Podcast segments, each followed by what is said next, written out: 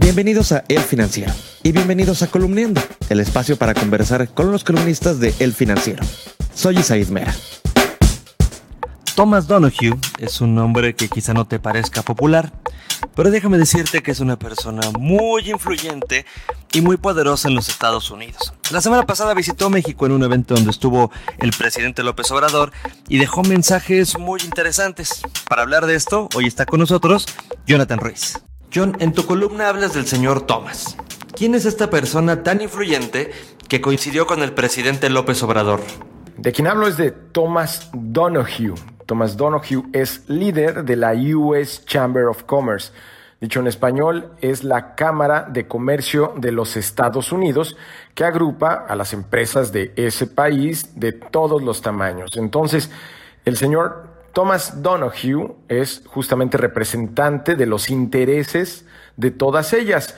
Y en su sitio de internet esta agrupación exhibe o divulga pues que Donahue ha sido capaz de conseguir apoyo en el legislativo mediante la instalación de eh, pues legisladores que han sido votados por millones de estadounidenses en pos de una estructura empresarial que, como sabes, está muy vinculada a la idiosincrasia estadounidense, por lo que muchas leyes se aprueban en favor justamente de este sector.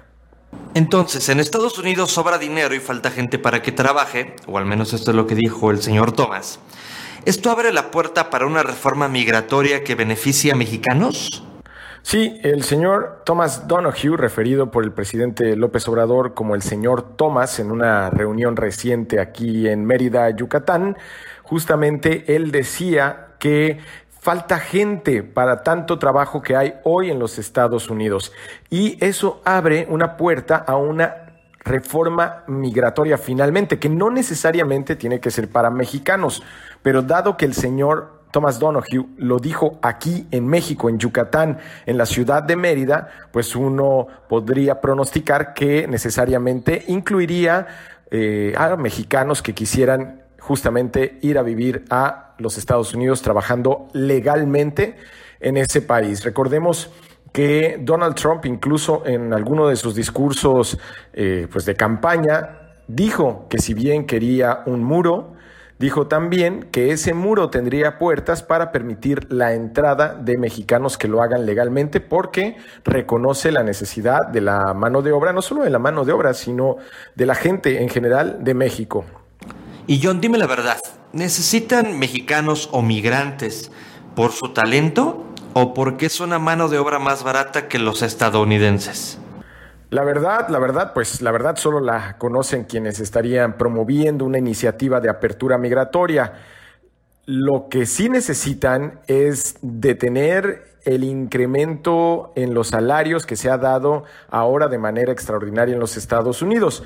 Al haber puestos de trabajo pues en abundancia y como siempre escasa mano de obra, no siempre, pero en esta situación hay escasa mano de obra, los salarios han tendido a subir.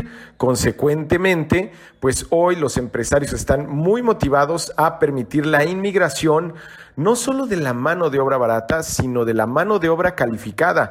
Por eso insistiría en que no se trata solamente de, eh, pues justamente de mexicanos, sino de cualquier nacionalidad y no de cualquier, digamos, eh, tipo de mexicanos, sino más bien eh, justamente de aquellos que tienen habilidades pocas o muchas para suplir o aumentar la oferta laboral que hoy existe en los Estados Unidos, justamente en ánimo de que esa economía siga creciendo como lo está haciendo ahora. La verdad es que la posibilidad de que el señor Thomas Donahue actúe ahora como un defensor de una política migratoria, considerando el éxito que tuvo en materia de eh, reforma fiscal que logró la aprobación, además de una también una eh, aprobación del nuevo acuerdo comercial con los Estados Unidos y con Canadá.